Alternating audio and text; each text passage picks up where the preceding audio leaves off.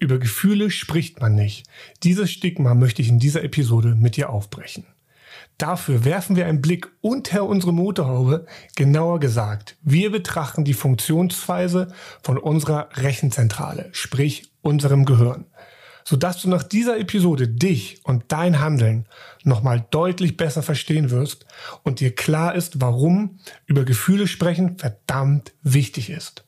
Also, wir hören uns nach dem Intro am Lagerfeuer. Herzlich willkommen bei Lagerfeuergespräche, dein Podcast, wenn es darum geht, Leistungsfähigkeit und gleichzeitig eine tiefe innere Ruhe und Zufriedenheit zu erleben, sodass du geschäftlich erfolgreich bist und privat erfüllt. Ich mache noch schnell das Lagerfeuer an und dann legen wir los. Bevor wir jetzt mit dieser Episode starten, möchte ich mich erstmal einmal bei dir kurz entschuldigen. Wie du vielleicht hörst, ist meine Stimme noch so ein bisschen angeschlagen, ein bisschen rau. Zum Zeitpunkt dieser Aufnahme hatte ich leider eine kurze Erkältung. Nein, es war nicht Corona, einfach eine standardmäßige Erkältung. Ja, sowas gibt es auch noch. Also hab ein bisschen Nachsicht, dass diese, diese Episode ein bisschen kratzig klingen wird. Okay, genug von mir. Gehen wir rein. Sicher kennst du das.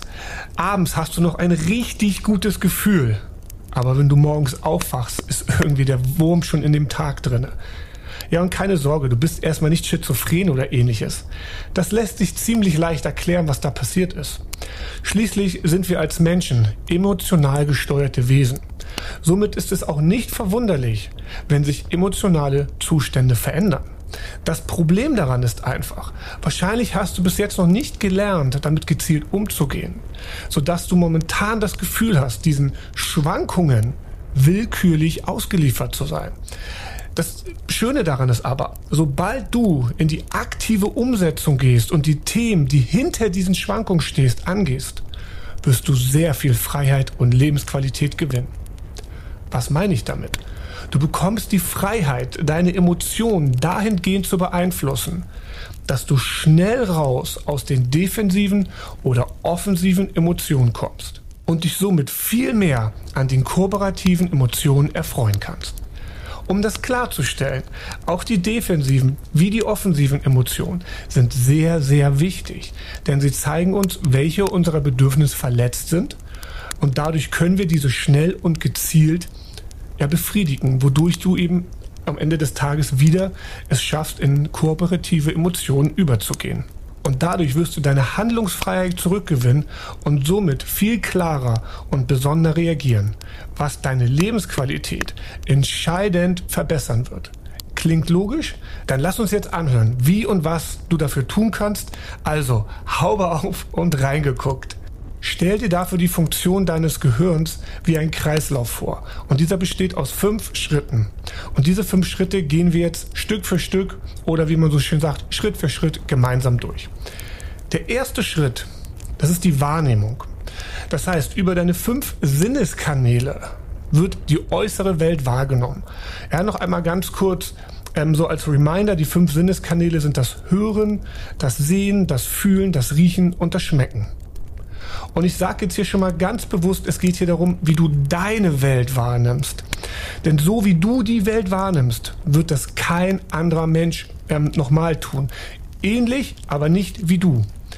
Wir können auch sagen, dass unsere Sinneskanäle, unsere Sensoren für die äußere Wahrnehmung sind und somit quasi permanent Daten aus der äußeren Umwelt für uns sammeln und dem Gehirn für die Bewertung der Situation oder der Welt, der Realität ähm, liefern.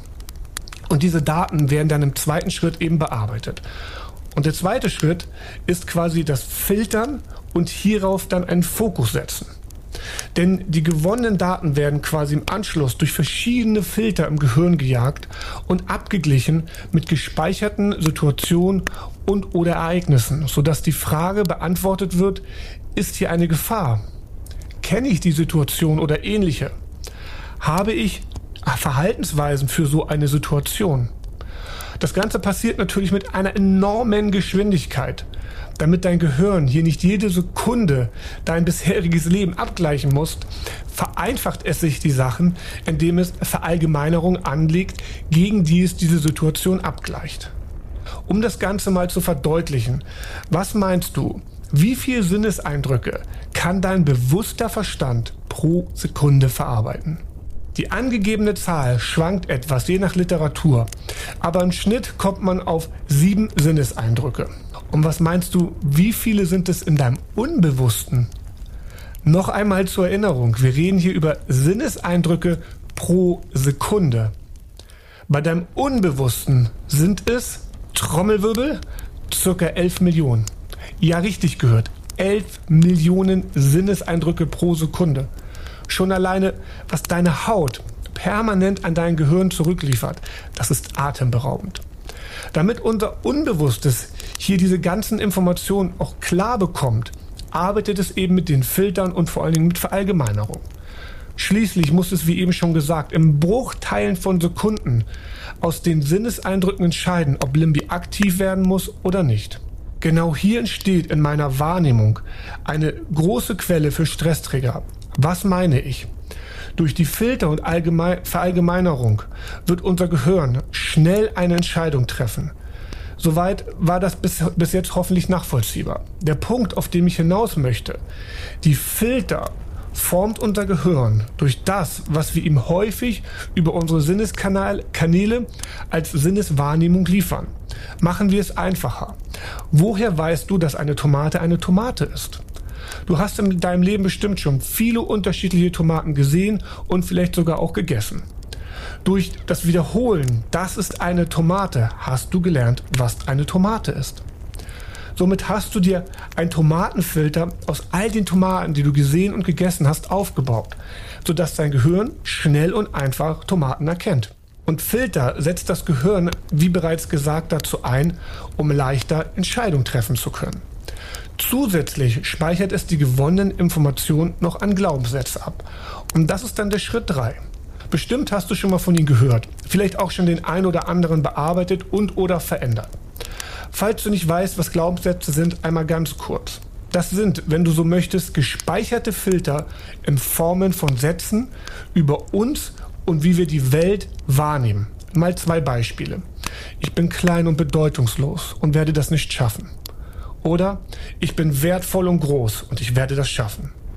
Anders ausgedrückt, Glaubenssätze sind ein sehr einfacher Zugang zu den Tiefen unserer unbewussten Wahrnehmung und Filter, wie wir unsere Welt erleben. Mit dem tollen Vorteil, dass diese teilweise eine große emotionale Aufladung haben und hier können wir eben auch schnell ansetzen und die emotionale Aufladung regulieren, wenn sie nicht zu unserem Vorteil eben in Anführungsstrichen agiert. Denn Glaubenssätze prägen unsere Persönlichkeit seit frühester Kindheit und somit sind sie eine super Möglichkeit, wie ich schon eben gesagt habe, Energie, äh, nicht Energie, sondern emotionsgeladene Themen schnell und nachhaltig aufzulösen und zu verändern. Dazu möchte ich dir gerne ein Zitat von Henry Ford mit an die Hand geben, das meiner Meinung nach dieses Thema Glaubenssätze auf den Punkt bringt. Egal ob du glaubst, dass du etwas kannst oder nicht, du hast recht. Glaubenssätze zu verändern kannst du dir vorstellen wie ein Lichtschalter, den wir quasi von doof auf gut schalten und dadurch deine emotionale Reaktion verändern wirst. Und das bringt uns zu Schritt Nummer 4. Denn nun zeigt dein System auf die wahrgenommenen Informationen nach den Filtern eine Reaktion. Sprich, es entscheidet sich, ob Limbi anspringt oder nicht. Falls du mit Limbi nichts anfangen kannst, dann hör dir bitte unbedingt die Episode 5 an. In der gehe ich ausführlich auf Limbi ein und wir besprechen, was es mit dem Stress- und Steuerungsnetzwerk auf sich hat. Denn nur wenn Limbi nicht aktiv ist, kannst du im vollen Umfang auf deine Ressourcen zugreifen und damit ins aktive Handeln kommen. Und das bringt uns auch zum fünften Schritt. Nun ist es endlich soweit. Du kommst ins Handeln. Und durch dein Handeln erfährst du Feedback mit dem du dein Handeln quasi für dich bewertest und dadurch deine Filter entweder kalibrierst oder neue anlegst, sodass du diese quasi ja bestätigst oder eben neu ausgerichtet werden oder eben auch komplett neu angelegt werden können. Und somit kannst du entweder dein altes Verhalten, Denken oder Fühlen an den Tag legen oder eben, wie, ja schon angesprochen, neue Wege gehen. Soweit, so gut. Und was bedeutet das jetzt konkret für deinen Alltag? Wenn du also in deinem Denken, Fühlen und Handeln irgendetwas verändern möchtest, musst du Einfluss auf diesen Kreislauf nehmen. Zum Beispiel durch Coaching kannst du aktiv an den Strukturen deines Gehirns und damit an deinem Denken, Handeln und Fühlen erarbeiten und damit Einfluss nehmen. Du könntest auch sagen, dass Coaching quasi Gehirnarchitektur ist. Und ganz wichtig, ich möchte hier auch mal mit einem Vorurteil aufräumen. Ich habe in meinem in meiner Coaching-Karriere ganz häufig so Sätze gehört wie, ich bin so alt und ich kann nicht mehr lernen oder mich nicht mehr verändern. Sorry, wenn ich das jetzt so knallhart sage. Aber das ist nichts als eine faule Ausrede. Denn dein Gehirn kann sich bis zum Tod mühelos anpassen und lernen. Das Ganze nennt sich Neuroplastizität. Kannst du gerne mal nach googeln. Jetzt kann man natürlich noch einwerfen, ja, aber mir fällt das so schwer zu lernen, weil ich habe ja auch schon das eine oder andere Jahr auf dem Buckel, wie man so schön sagt.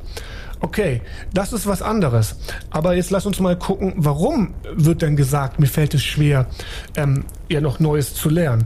Denn wenn dein Gehirn von Natur aus anpassungsfähig ist, muss es also an etwas anderes an etwas anderem liegen. Und so ist es auch. Das liegt einfach daran, dass dein Gehirn nicht trainiert ist. Stell dir dein Gehirn wirklich wie ein Muskel vor.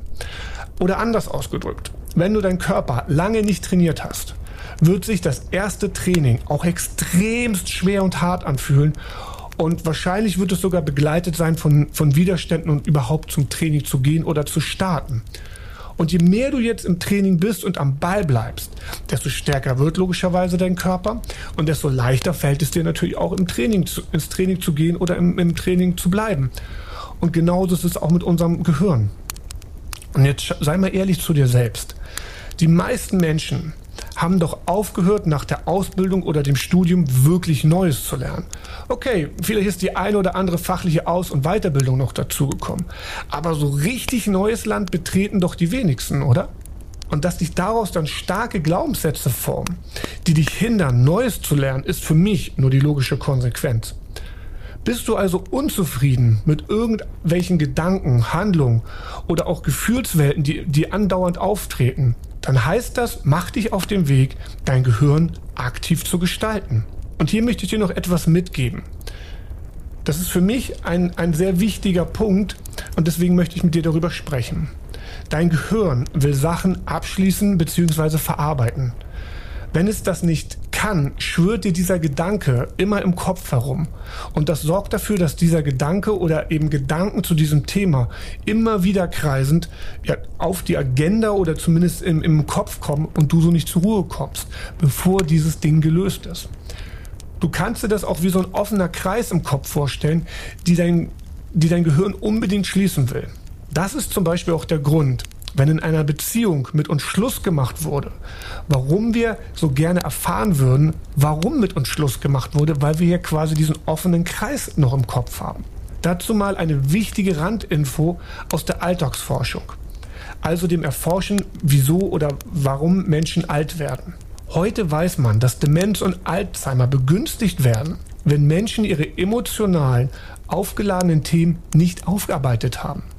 Denn in dem Moment, wo wir in den Ruhestand gehen und immer mehr Ruhe im Alltag haben, bahnen sich diese Themen mehr und mehr an die Oberfläche und das kann dazu führen, dass unser Gehirn quasi damit überfordert wird und dadurch eben diese Krankheitsbilder begünstigen. Deswegen meine Bitte an dich, arbeite deine Themen, die dich belasten, unbedingt auf. Eins der einfachsten Methoden, um herauszufinden, ob du Ballast hast, den es, den es sich lohnt aufzuarbeiten, ist zu prüfen, wie du auf Stress reagierst. Denn seien wir mal ehrlich, die Frage ist doch heutzutage gar nicht mehr, ob man gestresst ist, sondern nur, wie dies dieser äußert und in welcher Intensität du das auch wahrnimmst. Und damit meine ich, dass wir einen Blick auf alle Lebensbereiche werfen, also auf deine persönliche Gedankenwelt, aber auch auf dein Privat- und dein Geschäftsleben. Und nun hat dieser Podcast ja bekanntlich das Ziel, dir zu helfen, eine tiefe innere Ruhe aufzubauen. Dafür ist es aus meiner Sicht unabdingbar zu wissen, in welcher Intensität Stress sich bei dir bemerkbar macht und welche entsprechenden Gegenmaßnahmen du da einleiten kannst. Deswegen möchte ich dich zu guter Letzt noch zu einem kostenlosen Online-Stresstest einladen.